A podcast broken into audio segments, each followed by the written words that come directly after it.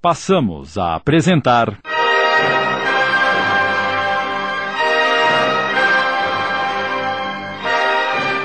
Escravidão. Obra ditada pelo espírito Castro Alves, psicografada por Eldia Rocha Pirra. Adaptação Sidney Carbone.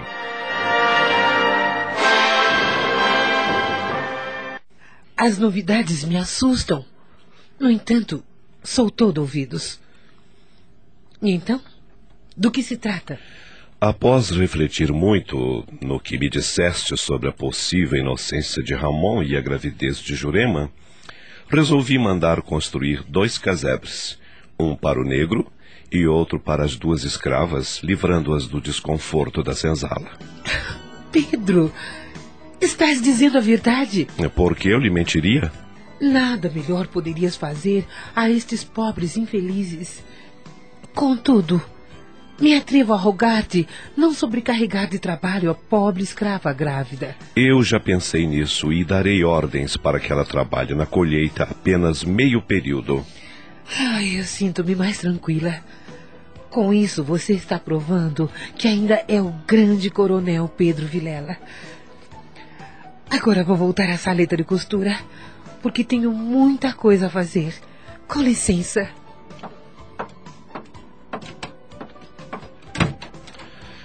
Não me custa nada fazer isso, e depois, entre Jurema e Ramon, outros negrinhos poderão engordar a minha leva de escravos.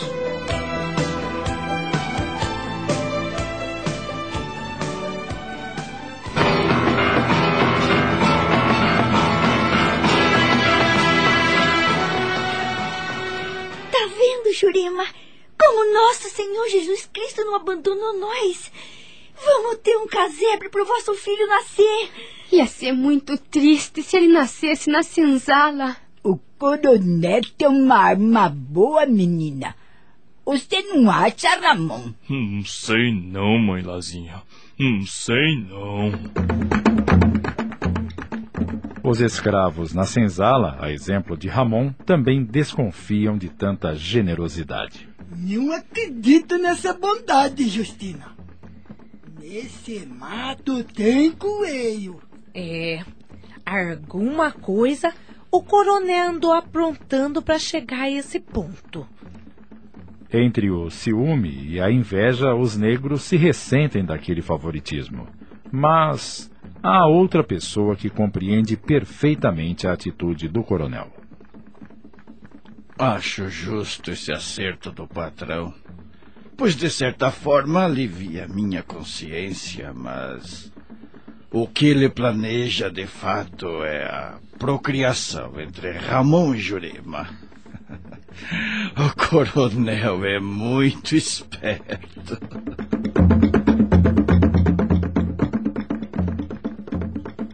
À medida que os dias passam, aumenta o amor entre Tatiana e Ramon, o que Clemente ignora totalmente. A construção fora levantada e enquanto as duas irmãs se alojam em um dos casebres, Ramon, meio desconfiado, somente mais tarde toma posse de seu ranchinho.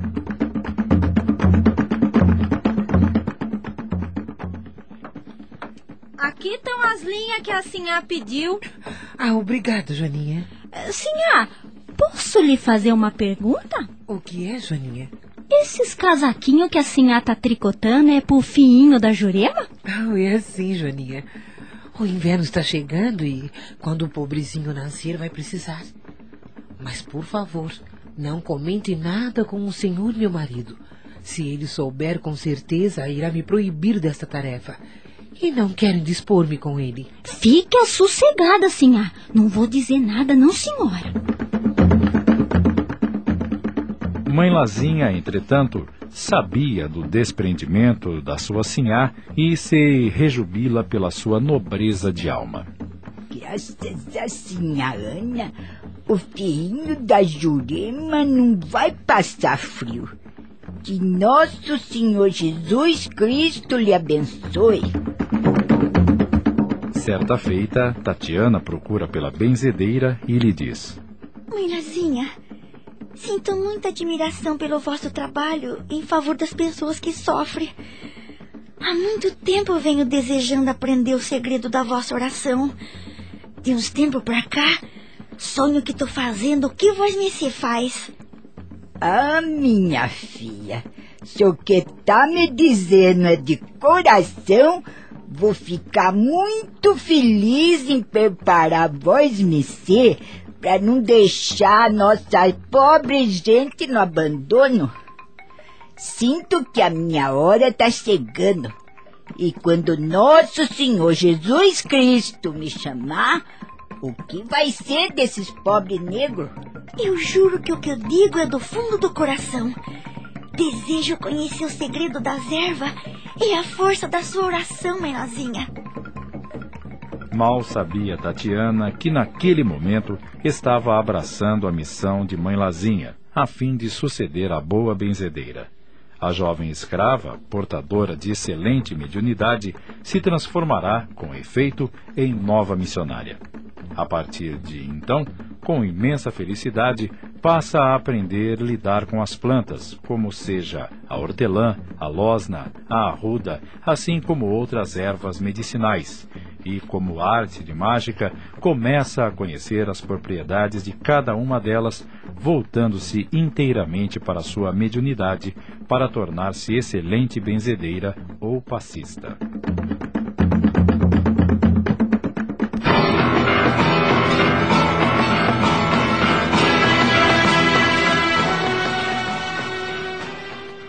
Nove meses completara a gravidez de Jurema, quando, certa madrugada, Ai!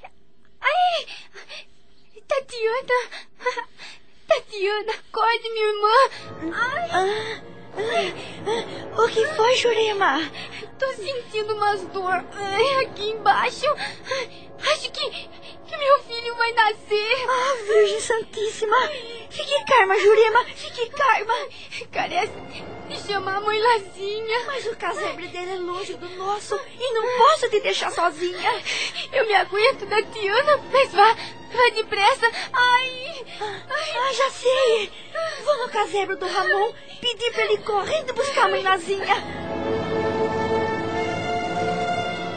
Ramon, prestativo como sempre, sai apressadamente ao encalço da negra velha. Não obstante ter um olho só, alcança o casebre da benzedeira gritando: Mulherzinha!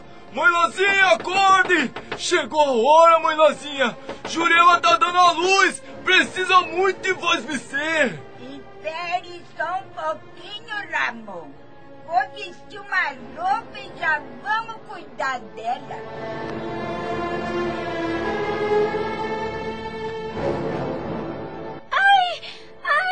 Não podemos perder tempo, Tatiana. A criança vai nascer. Vai perder um tacho d'água depressa. Sim, senhora, sim, senhora. Você, fia, não se desespere. Logo essa dor vai se transformar numa grande alegria. Ai, dói muito, mãelazinha, dói muito. Ai, ai. Tenha calma, menina, tenha calma. Me dê a vossa mão. Agora feche os olhos, eleve o seu pensamento e vamos orar Mãe Santíssima. Ela há de ajudar que o vosso filho nasça bem e com saúde.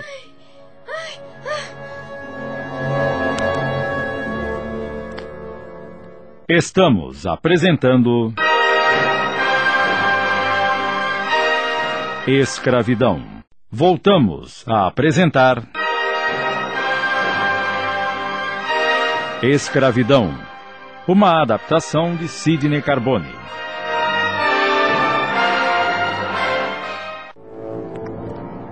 Ramon, que permanece do lado de fora do casebre, ouve comovido as orientações da mãe Lazinha e põe-se a orar ao mesmo tempo que blasfema.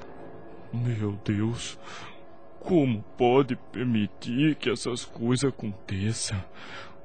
Já não basta a gente ser marcado pela escravidão, ainda tem que ser humilhado desse jeito.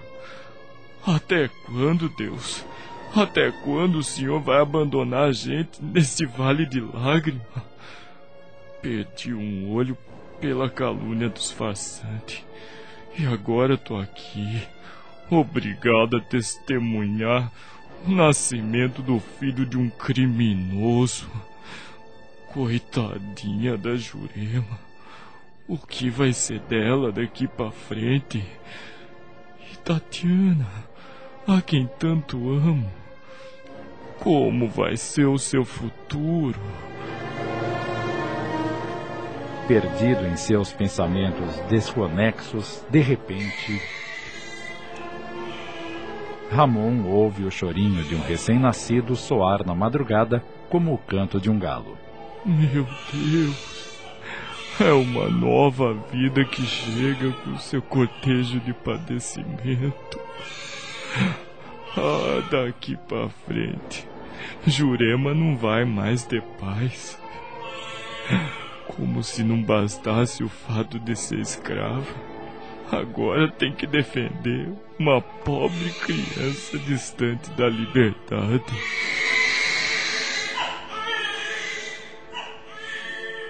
Dentro do casebre, Mãe Lazinha e Tatiana rejubilam-se com a chegada de um belo menino que traz o espanto das três mulheres. Virgem Mãe Santíssima! Esta criança é branca! É branca e tem os olhos verdes, fugindo do tipo de um escravo.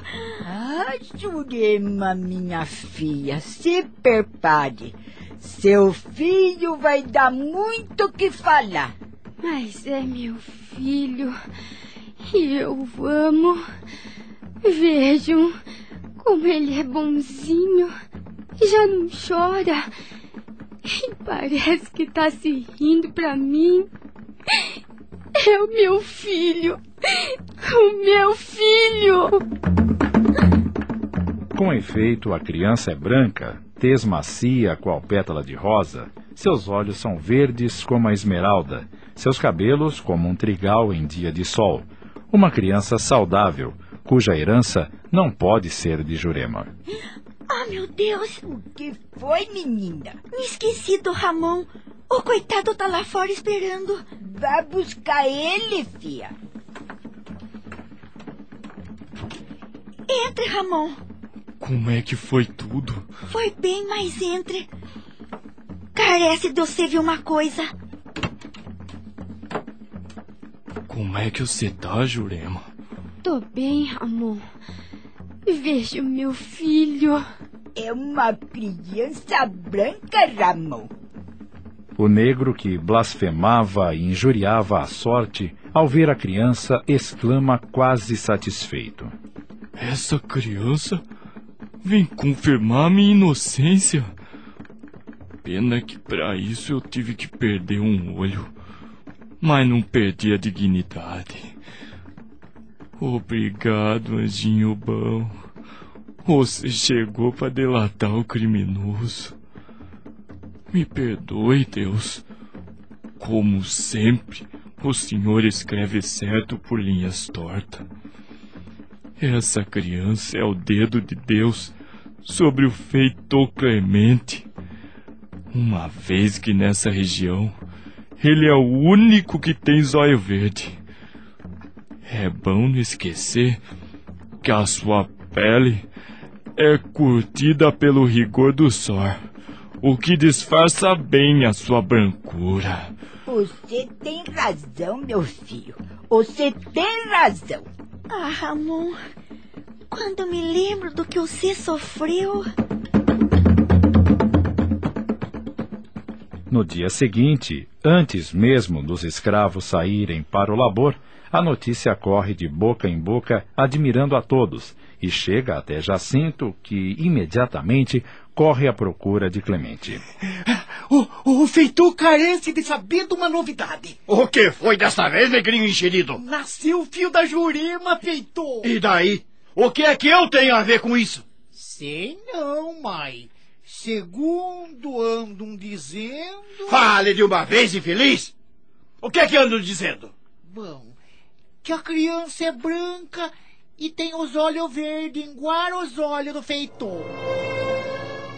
Clemente estremeceu e exclamou para si mesmo: Maldição!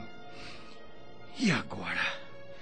O que será de mim quando o coronel vier a saber? E estão dizendo também que. Soma daqui, negrinho maldito! Antes que eu te corte essa língua de serpente como a chibatada! Soma daqui! Já! Já tô indo, já tô indo. Não querem ficar bravo, já tô indo. Eu devia conhecer essa criança. Porque afinal de contas, é meu filho. Mas não posso. Tenho que me controlar e fingir até o fim. Morrer fingindo se for preciso.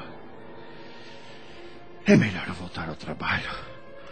Como se essa notícia não tivesse chegado aos meus ouvidos.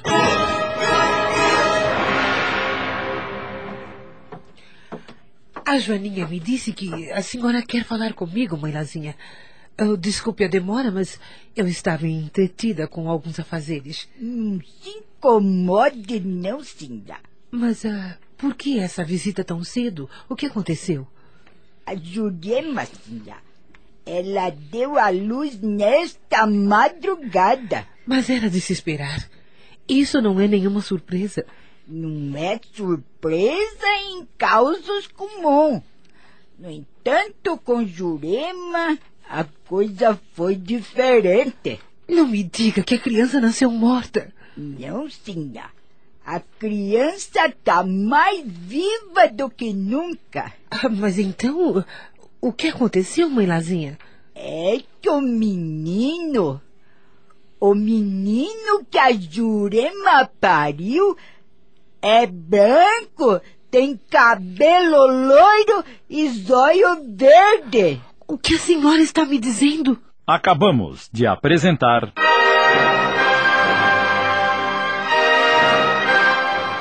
Escravidão. Obra ditada pelo Espírito Castro Alves, psicografada por Eldia Rocha Pirra. Adaptação de Sidney Carbone.